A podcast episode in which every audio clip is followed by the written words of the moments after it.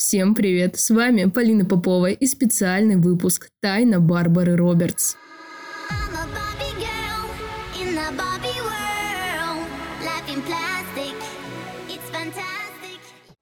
Вечно 19-летняя Барбара Миллисент Робертс из штата Висконсин. Модель, шпион, дизайнер, космонавт, опередивший Нила Армстронга на целых три года, повар, палеонтолог, да и вообще у нее слишком много амплуа.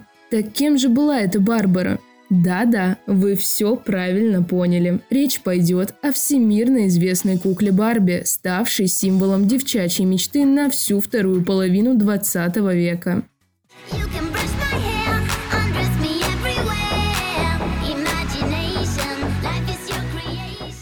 Создательница Барби Рут Хендлер увидела у своей дочери интерес наряжать взрослых бумажных кукол, а не убаюкивать популярных тогда пупсов. Нет, она не была инноватором, ведь в 50-х популярностью уже пользовалась куколка Лили. Правда, она не была игрушкой, да и покупали ее не детям. Но вот в 1959 году на прилавках появилась незамужняя взрослая карьеристка с идеальными тогда пропорциями и томным взглядом всего за 3 доллара.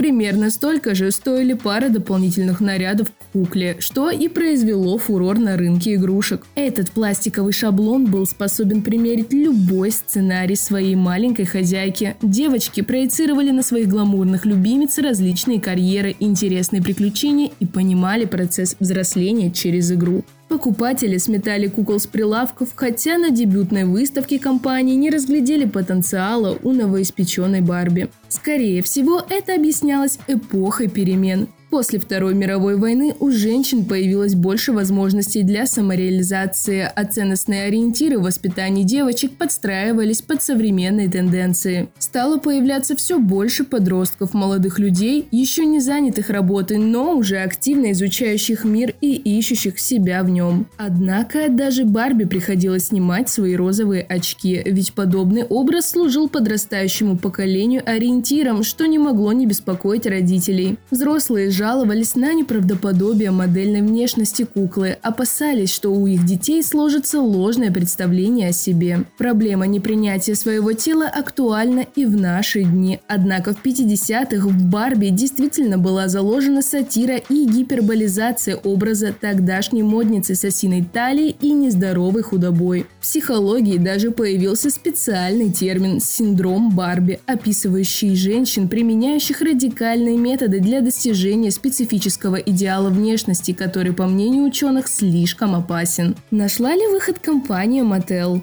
Своеобразный. Так Барби чуть ли не насильно обзавелась своей более простой и менее привлекательной подружкой Мидж. И даже это сравнение сыграло идеальной блондинке на руку.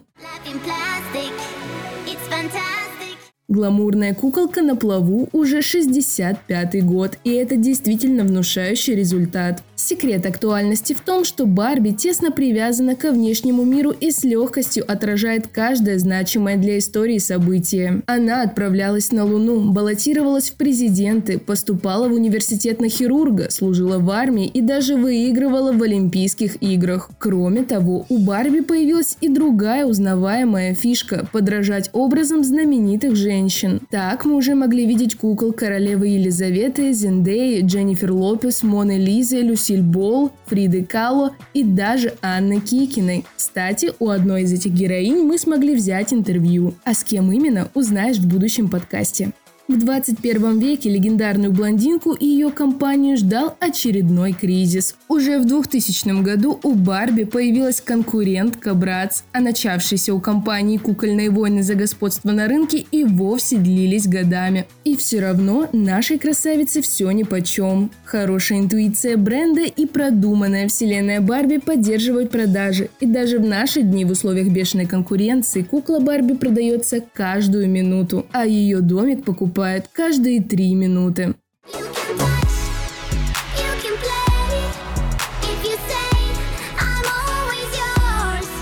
Так что мы там говорили про вселенную Барби? Ах да, эта кукла успела обзавестись 40 книгами и 38 мультфильмами, попала на обложки журналов Time и Vogue, А наряды для нее придумывали такие знаменитые модельеры, как Мюглер, Жан-Поль Готье, Кристиан Диор, Ральф Лорен и многие другие. А что уж говорить об обширной коллекции видеоигр о приключениях Барби. Даже спорный музыкальный хит от группы Aqua, с которым компания Mattel затеяла споры о правах, в итоге подарила второе дыхание популярности куклы, случайно став гениальной рекламой. Нельзя не упомянуть и скорую премьеру первого полнометражного фильма Барби, вдохновившего нас на этот розовый день. Этот сезон даже назван «Летом Барби», когда модницы отдадут предпочтение яркости, легкости легкости и игривости в своем стиле.